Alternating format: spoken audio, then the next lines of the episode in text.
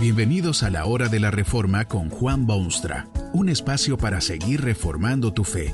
Este podcast es patrocinado por la casa editorial Poema Publicaciones, tu primera opción para libros centrados en el Evangelio, para cada rincón de la vida. Para ver los nuevos libros de este mes, visita nuestra página www.poema.co. Ahora escuchemos a Juan Baumstra con el programa de hoy. Esta conferencia se titula Una sola iglesia y está basada en las palabras bíblicas de Efesios 2:12. En aquel tiempo estabais sin Cristo, alejados de la ciudadanía de Israel y ajenos a los pactos de la promesa.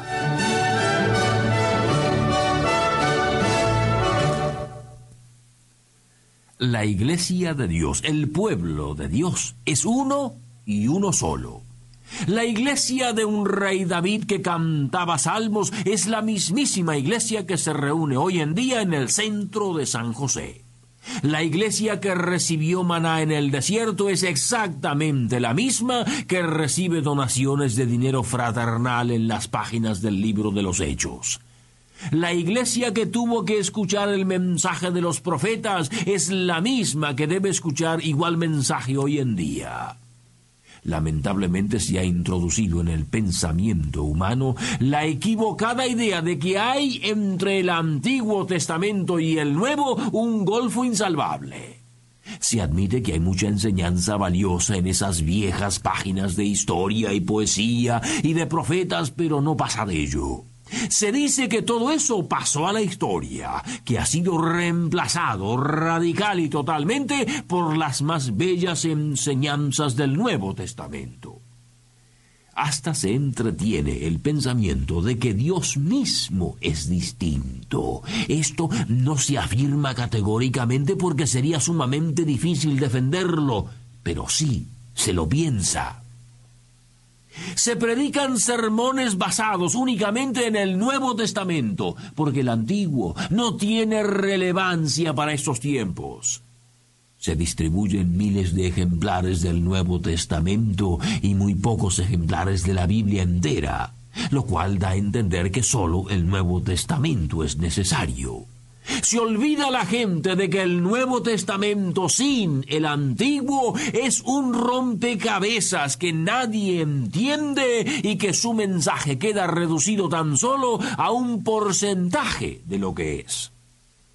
La Iglesia es una sola, en todos los siglos y en todas las naciones. Esta es una verdad que necesita acentuarse en estos tiempos de fragmentaciones vergonzosas y disputas personales y divisiones que dividen. Pero es urgente también hacer ver que la Iglesia es una sola en lo que respecta al Antiguo Testamento, porque esa es la clara y terminante enseñanza de la palabra de Dios, Antiguo y Nuevo Testamentos. El relato y los eventos del Antiguo Testamento están hilvanados por la historia de las doce tribus de Israel. Hay un Noé ciertamente y un Abraham, e Isaac y un Jacob, pero a partir de ese momento la historia del pueblo de Dios está ligada a la historia de las doce tribus de Israel, designadas con los nombres de los hijos de Jacob. Algunas tribus no ocupan el lugar que deseaban, otras son más pequeñas, alguna es considerada como media tribu solamente. Pero el concepto básico esencial de la revelación bíblica está directamente unido a la idea de las doce tribus. Exactamente lo mismo ocurre en las páginas del Nuevo Testamento.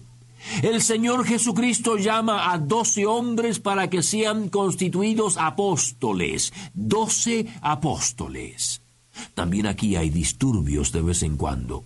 Unos apóstoles parecen ser mejores que otros. El apóstol Pedro hasta tiene la bajeza de negar que conoce a su Redentor.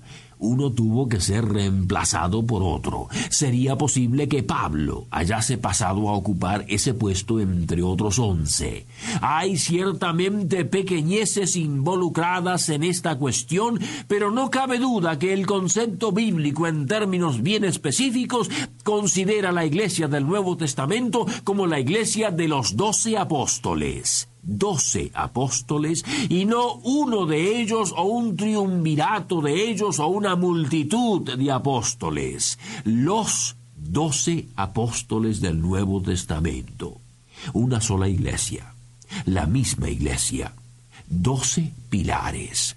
Esto lo manifiesta bellísimamente el apóstol Pablo cuando dice a los creyentes cristianos neotestamentarios de Efeso que antes estabais alejados de la ciudadanía de Israel y ajenos a los pactos de la promesa. Luego de su asombrosa transformación en Cristo Jesús, les dice el apóstol, así que ya no sois extranjeros ni advenedizos, sino conciudadanos de los santos y miembros de la familia de Dios, edificada sobre el fundamento de los apóstoles y profetas. Una sola iglesia.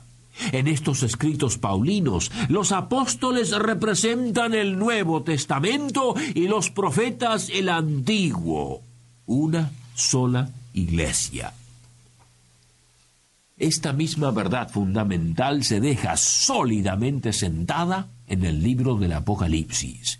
Este libro de la Biblia es una revelación de Dios al apóstol Juan, una revelación que puede dar al hombre una idea aproximada del futuro de la iglesia y de lo que le espera en el vaivén de su existencia.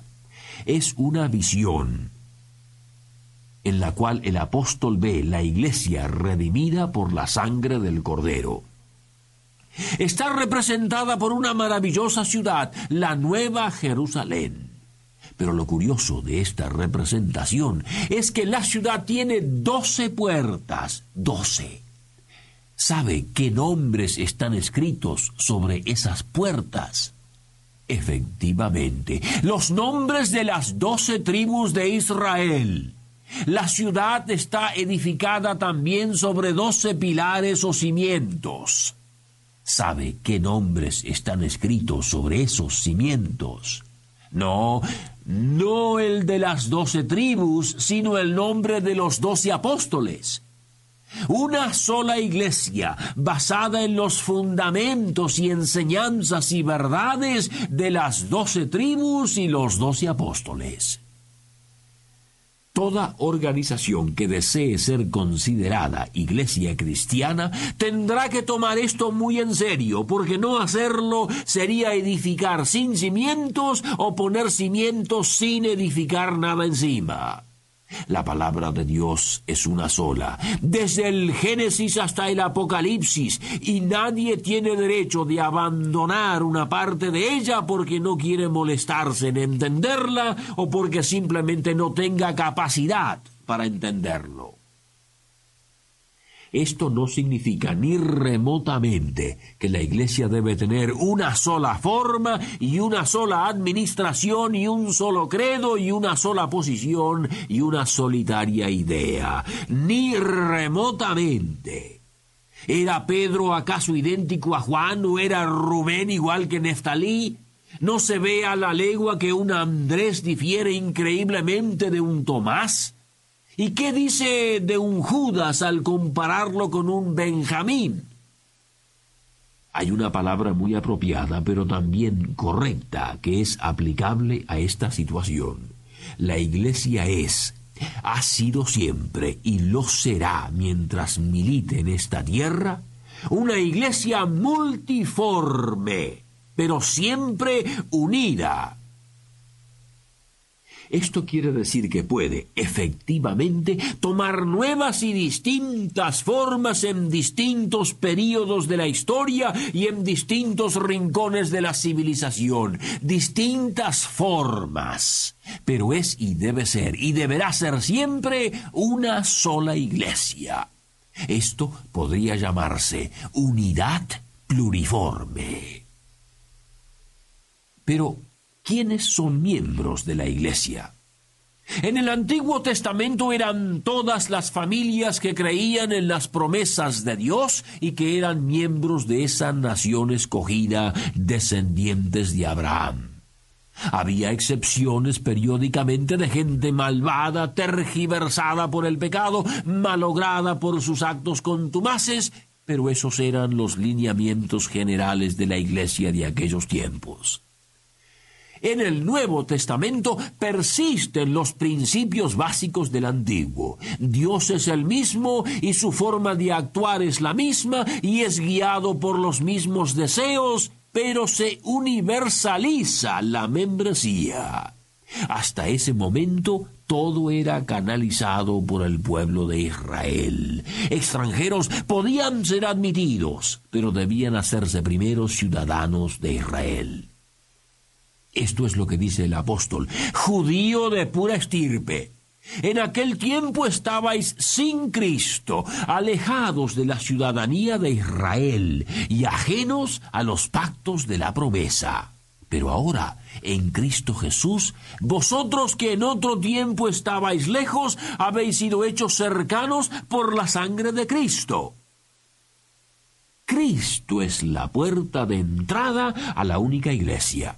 Fue por la fe en ese Cristo que vendría que Abraham recibió la corona de vida. Fue por la fe en ese prometido Salvador que David llegó a ser amigo de Dios. Fue por la fe en ese Cristo que los paganos efesios pudieron llegar a formar parte de la familia de Dios.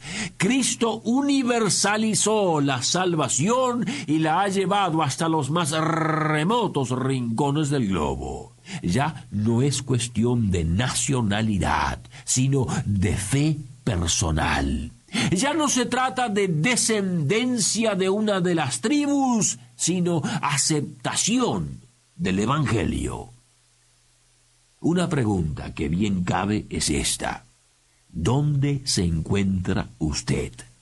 Hay solo dos alternativas. Una es, en términos apostólicos, sin Cristo, alejado de la ciudadanía de Israel, sin esperanza y sin Dios en el mundo. Qué trágica es tal situación. La otra es haber sido hecho cercano por la sangre de Cristo. Que este mensaje nos ayude en el proceso de reforma continua según la palabra de Dios. Si quieres profundizar en la exposición bíblica, puedes buscar más recursos en www.poema.co. Allí encontrarás libros que te ayuden a entender la palabra de Dios y aplicarla a tu vida. Poema, el Evangelio para cada rincón de la vida. Nos vemos en el próximo episodio de La Hora de la Reforma con Juan Bonstra.